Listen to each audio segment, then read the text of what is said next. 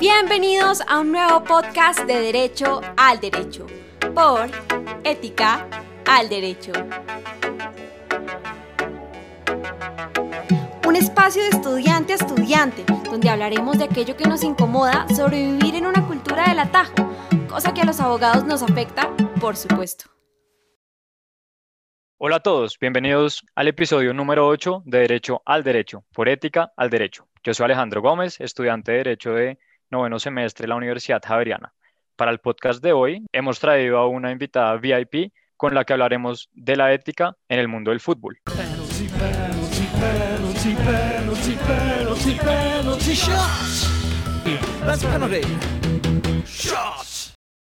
Ella es María Claudia Rojas, quien en su vida profesional, entre otros cargos, se ha desempeñado como magistrado auxiliar de la Corte Constitucional. Ella fue presidenta del Consejo de Estado. Además, y lo que la acerca mucho a nuestra casa, es que ella es miembro del Comité de Bioética de la Facultad de Medicina de la Pontificia Universidad Javeriana y del Hospital San Ignacio de Bogotá. Y lo que nos trae a este podcast es que desde el 2017 ella es presidente de la Cámara de Instrucción de la Comisión de Ética de la FIFA. Sin más preámbulos, bienvenida María Claudia, esta es su casa. ¿Cómo va todo? Bueno, primero que todo, muchas gracias por la invitación me siento muy halagada que unos estudiantes de Derecho eh, de una universidad tan prestigiosa, a la que quiero mucho como la Javeriana, se estén preocupando por estos temas éticos que tanta falta nos hacen hoy en día en el mundo del derecho, en general, todos los campos. También me, me llena de, alegría eh, recordar mis épocas de estudios de bioética en la Javeriana, porque hice la especialización en el Instituto de Bioética y por supuesto ese tema me acercó muchísimo a la ética y muchísimo al amor por la vida también, en todas sus manifestaciones. Entonces, me siento muy halagada y pues por supuesto aquí estoy para responder las inquietudes y las preguntas que ustedes tengan. Bueno, muchísimas gracias. Bueno, y entrando aquí un poquito en materia, aquí entre nosotros, ¿de qué club colombiano usted es hincha? bueno, yo no sé si eso eh, lo pueda decir, pero sí, realmente toda la vida he sido hincha del América de Cali desde que estaba chiquita y no solo porque acaba de quedar campeón, ¿no? Sino que siempre por tradición mi padre era del América y curiosamente mis tres hijos también son del América. Entonces hemos disfrutado mucho estos dos últimos campeonatos. Sí. No, usted, mejor dicho, ese 31 de diciembre fue la locura, décima quinta estrella, un partido de ida, mejor dicho, fabuloso. Felicitaciones.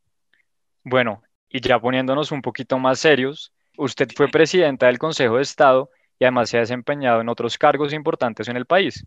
¿Usted podría contarnos sobre qué la impulsó a querer entrar al mundo del fútbol y dar ese salto del Consejo de Estado a la FIFA? Es decir, ¿usted por qué llegó a la FIFA? Perfecto. Bueno, primero que todo, nunca pensé llegar a la FIFA. Es decir, cuando yo terminé mi periodo en el Consejo de Estado, yo estuve 25 años en la rama judicial Estuve nueve años en la Corte Constitucional, en la primera Corte, recién expedida la Constitución del 91, que fue una experiencia muy interesante porque fue el desarrollo de toda la jurisprudencia a la luz de una nueva Constitución y las nuevas figuras que nos trajo la Constitución. Después estuve en el Consejo de Estado 16 años y estuve de consejera de Estado, pues todo un periodo y presidente del Consejo de Estado. Cuando terminó mi periodo en el Consejo de Estado, nunca en la vida yo me imaginé que iba a llegar al mundo del fútbol pues uno piensa ejercer su carrera, aplicar la experiencia, todo esto. Pasados eh, quizás unos seis, siete meses después de haberme yo salido, terminado mi periodo de Consejo de Estado, eh, alguien me pidió mi hoja de vida, me reservo nombres, me pidió la hoja de vida que para, si me interesaba el Comité de Ética de la FIFA, yo escasamente sabía qué era la FIFA, porque uno ve en los partidos de los mundiales que aparece FIFA, pero yo la verdad no conocía realmente es que tocó volverse futbolera, mejor dicho. Claro, es decir, como hincha, siempre lo fui, eh, siempre he sido hincha del fútbol, pero yo no conocía realmente la FIFA ni nada. Me llamaron entonces de la CONMEBOL, que es la Confederación pues, Suramericana de Fútbol, y yo pues como colombiana tenía que ser propuesta por esta confederación.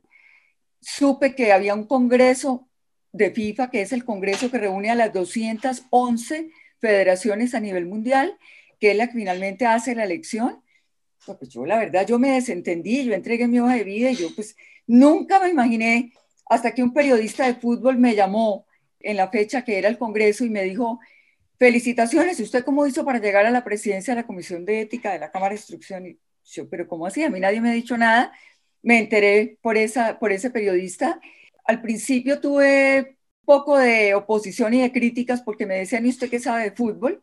Y realmente para hacer, para presidir una comisión de ética yo no necesitaba saber de fútbol porque yo no iba a arbitrar un partido, yo realmente iba a aplicar mi experiencia que traía del Consejo de Estado, que ahora les explico por qué ha sido tan importante en este campo. Y bueno, así fue como llegué, nunca busqué el cargo, nunca me imaginé llegar allá y fui elegida en mayo de 2017 como presidente de la Cámara de Instrucción entrando un poquito en materia, es la Cámara de Instrucción es como la Fiscalía realmente, porque es la que arranca las investigaciones y es la que acusa y hace un informe final para que la Cámara de Decisión tome una decisión sobre la conducta ética de la persona que hemos investigado. Entonces, más o menos, así a grandes rasgos, llegué yo a la FIFA. Hoy, pues ya voy a cumplir casi cuatro años. Mi periodo se vence en mayo próximo. Y la verdad que ha sido una experiencia fabulosa haber podido pues contribuir, limpiar un poco la, el comportamiento de algunas personas en el fútbol. Bueno, súper, súper, ¿no? Pues bien interesante y yo le quisiera preguntar por qué se origina o cuál es la necesidad por la que nace este comité de ética en la FIBA, porque eso es relativamente nuevo, ¿cierto? Mira, realmente el primer código de ética de FIFA y la primera comisión de ética son del 2004, o sea que es bastante reciente, que va a cumplir 17 años, ¿no? Si no me fallan las matemáticas, sí. ¿Y por qué empieza? Pues porque realmente, como en todos los campos, una de las cosas que yo me he dado cuenta es que la corrupción no es exclusiva de Colombia. Este es un cáncer mundial pues la FIFA que tiene eh, gente en todos los continentes, porque pues así es, e, es más, la FIFA tiene más miembros que la ONU. La ONU, si mal no estoy, tiene como 185, 183, FIFA tiene 211. Entonces, ahora que estoy acá adentro, uno se da cuenta que la corrupción es un fenómeno mundial y que me imagino yo que cuando se ideó crear la Comisión de Ética, el Código de Ética, fue precisamente porque se dio la necesidad de limpiar el fútbol de que hubiera un comportamiento ético, eh, de que fuera creíble, que fuera realmente un deporte creíble, que la gente no piense que se están arreglando los partidos, que se está manipulando. Y en esto la FIFA ha sido muy estricta. Entonces, como les decía, el primer código se crea en el 2004 y la primera comisión de ética también. Después este código ha sido reformado en 2006, 2009, 2012. Cuando yo llego a FIFA, estaba rigiendo un código bastante completo en 2012 pero nos pusimos a hacer una revisión general de todas las normas una por una y se sacó un nuevo código muy bueno, realmente considero que fue un gran esfuerzo en el 2018, que tuvo una modificación en 2019, pero es el código que rige actualmente y es un código que se preocupa por las faltas más comunes, digamos, en el mundo del fútbol, que uno pudiera decir además pues, de la manipulación de partidos, que finalmente la, maneja la comisión disciplinaria, ya no la maneja la comisión de ética, pues todo esto, eh, favoritismos, aceptación de regalos, contratos amañados, eh, la mala utilización de los dineros de FIFA. FIFA apoya el fútbol a nivel mundial para que se desarrolle en, todo, en todas partes. Los países menos pudientes tienen recursos de FIFA. Hay un programa que se llama FIFA Forward, que precisamente apoya la construcción de estadios y fomentar el fútbol en, todos los países del mundo. Entonces, en muchas partes se desvían esos recursos a intereses personales. Entonces, todo esto realmente lo manejamos en, el, en la Comisión de Ética, porque lo que pretendemos es preservar los recursos del fútbol para el fútbol y el comportamiento de los dirigentes del fútbol y toda la gente que está metida en el fútbol, pues para que no haya este tipo de, de corrupción, digamos. Entonces, pues así ha sido más o menos el trasegar. Para mí ha sido muy importante en la Comisión de Ética la experiencia del Consejo de Estado en los procesos de pérdida de investidura de congresistas. El Consejo de Estado tiene una facultad única, que solo la tiene él, que es, son las pérdidas de investidura de congresistas. Esta figura fue creada también en la Constitución del 91. Tiene unas causales específicas establecidas en la Constitución el artículo 179, artículo 183, que básicamente es por violación al régimen de inhabilidades e incompatibilidades. Estos son unos procesos eminentemente éticos, los que maneja el Consejo de Estado, éticos, disciplinarios, que llevan a que el, congresista pierda su investidura, o sea que no puede volver a ejercer un cargo eh, público. En el fútbol pasa algo parecido. Los procesos que lleva la Comisión de Ética son, pues como su nombre lo dice, por faltas a la ética que están previamente establecidas en el Código de Ética. Y la sanción, hemos, justamente en el Código 2018 se estableció una graduación de sanciones. Y la máxima sanción es la prohibición de ejercer el fútbol de por vida. Esa sanción, pues es una sanción, como ustedes lo ven, absolutamente grave y absolutamente eh, complicada para una persona que estado dedicada al fútbol y la hemos aplicado eh, en, varias oportunidades. Entonces, todos estos principios del proceso de pérdida de investidura, yo he podido aplicarlos acá en la Comisión de Ética y todos los valores y todo el bagaje que tenemos los abogados desde el punto de vista de defensa del debido proceso, la ley que tiene que, el principio de nula pena en cine ley, en todos estos principios pues han sido fundamentales para ejercer la labor en la Comisión de Ética. Ah, buenísimo, buenísimo y realmente nota uno que los principios rigen aquí en la FIFA, en Uzbekistán, donde sea, ¿no? Eso sí, Mira, eh, eso que estás diciendo es tan importante que lógicamente, pues yo he tenido contacto, solamente les voy a comentar. La Cámara de Investigación tiene ocho miembros de todos los continentes. Si la memoria no me falla, tenemos uno de Canadá, China, Honduras, Gibraltar, Oceanía, eh, dos africanos y yo. O sea que somos ocho personas de todas partes del mundo, con distintas escuelas del derecho. Y el presidente de la Cámara de Adjudicación es un griego, que era presidente del Tribunal Europeo de Derechos Humanos. Entonces, realmente, lo que tú dices, y uno se da cuenta interactuando que los principios son los mismos. El debido proceso rige aquí y rige en cualquier parte. El derecho de defensa hay que garantizarlo en todas partes. Entonces, realmente ha sido esto muy enriquecedor y lo que tú dices, lo que ustedes están aprendiendo en la Javeriana, no crean que no les va a servir sino aquí en Colombia, no. Hay unos principios generales de derecho que rigen en todas partes. Y eso ha sido muy interesante.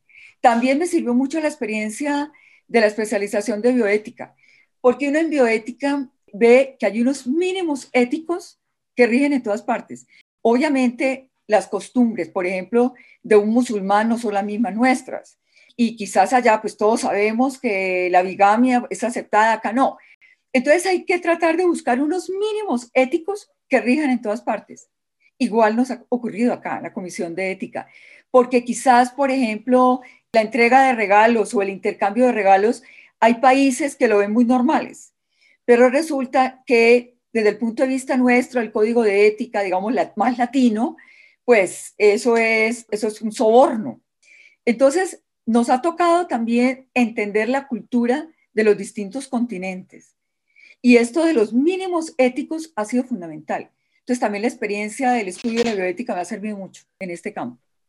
Bueno, y a propósito, desde que usted entra allá al comité de ética, de lo que ha percibido, siente que ha habido realmente un impacto en el mundo del fútbol o las cosas han continuado igual?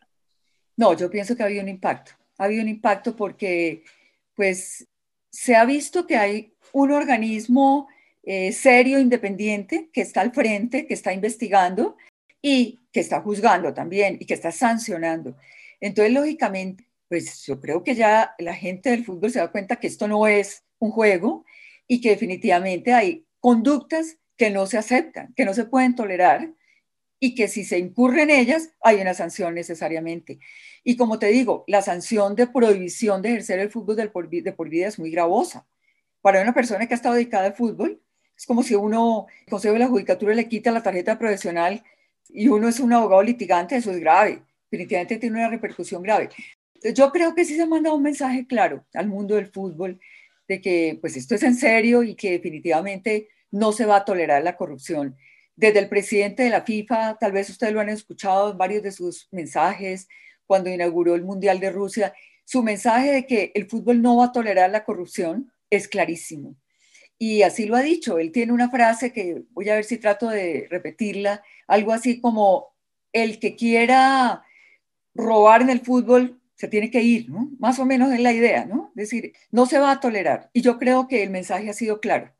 Yo creo que ha sido claro y creo que definitivamente ha causado impacto en el mundo del fútbol. Sí, es una, es una labor muy, muy retadora y yo creo que el mundo del fútbol la agradece mucho. Eh, ya como para cerrar, sería muy interesante que usted nos contara también cuáles son o pueden ser los eventuales enemigos de un comité de ética en el mundo del fútbol. Bueno, yo creo que como en todas las actividades, los grandes enemigos son los que quieren seguir corrompiendo, los que quieren seguir aprovechándose de los recursos, los que quieren abusar de su posición y de su función, ¿no? Y eso lo vemos en todas partes. Si definitivamente se quiere limpiar éticamente cualquier institución, pues hay que actuar con, mano firme, con mano firme, con justicia, pero con mano firme. Y lógicamente siempre hay opositores. No crean que la labor mía ha sido fácil. He tenido también bastantes críticas. Cuando recién me nombraron, tuve mucha oposición allá en Europa, porque era la primera vez que una suramericana y mujer llegaba a un cargo. Y la verdad nos ven de este tamaño, nos ven realmente como, como que no somos capaces, como que somos, tenemos como una capitis diminucio, como que... Los perfumes más finos vienen en empaque pequeño, ¿no? Eso sí, eso no, ese dicho no se lo saben ellos todavía. Pues que se lo enseñe. No, sí. Entonces, que llegara una mujer y suramericana, no, pues a mí me hicieron mucha oposición mucha oposición cuando llegué. Bueno, pues uno, uno está tranquilo si uno está haciendo su labor como la debe ser, con toda la justicia, con toda la tranquilidad, con toda la serenidad.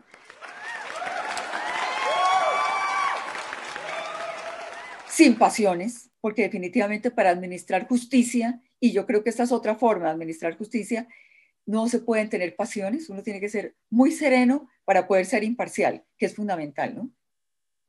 Totalmente, totalmente. Bueno, eh, por último, ultimísimo, lo prometo, eh, usted quisiera darle un mensaje a nuestra audiencia respecto a lo que hemos hablado, un mensaje fundamental. Sí, mira, yo creo que es fundamental el comportamiento ético. Yo creo que hay valores que nunca han perdido vigencia y tenemos que recuperarlos. El mundo sin moral, sin ética y sin valores no tiene sentido. Entonces, ustedes que están jóvenes, por favor, rescaten la ética y rescaten los valores. Yo que soy un amante de la vida, acabo de hacer una intervención en la Corte Constitucional en defensa de la vida, porque, y en esto estoy hablando del aborto, bueno, es mi posición personal, pero definitivamente yo creo que cualquiera que sea la posición de cada uno, cualquiera que sean sus creencias religiosas o filosóficas, sí hay unos mínimos éticos a los que yo me refería antes y unos valores que definitivamente tenemos que rescatar y no podemos dejar perder. Y ustedes en este momento tienen en sus manos esa labor. Ya nosotros estamos de salida, digamos. Ya yo pasé por las hartas cortes y tal. Son ustedes ahora los que tienen ese gran deber de rescatar la ética, rescatar la importancia de un abogado y la importancia de un juez. Muchos seguramente van a llegar a la rama judicial. Por favor, rescatemos el respeto y el valor de la justicia. Y eso solamente se rescata con el comportamiento, con el ejemplo. Eso no es de palabras, es de obras, es de hechos. Entonces, adelante, los felicito. Creo que están haciendo una labor importantísima. Que muchas gracias y muchos éxitos. Bueno, María Claudia, entonces, a título grupal sobre todo y personal, gracias por su labor. Qué rato tan ameno, Muchas gracias por haber aceptado nuestra invitación. Por supuesto, muchísimas gracias a nuestros oyentes por escuchar un episodio más de Derecho al Derecho por Ética al Derecho.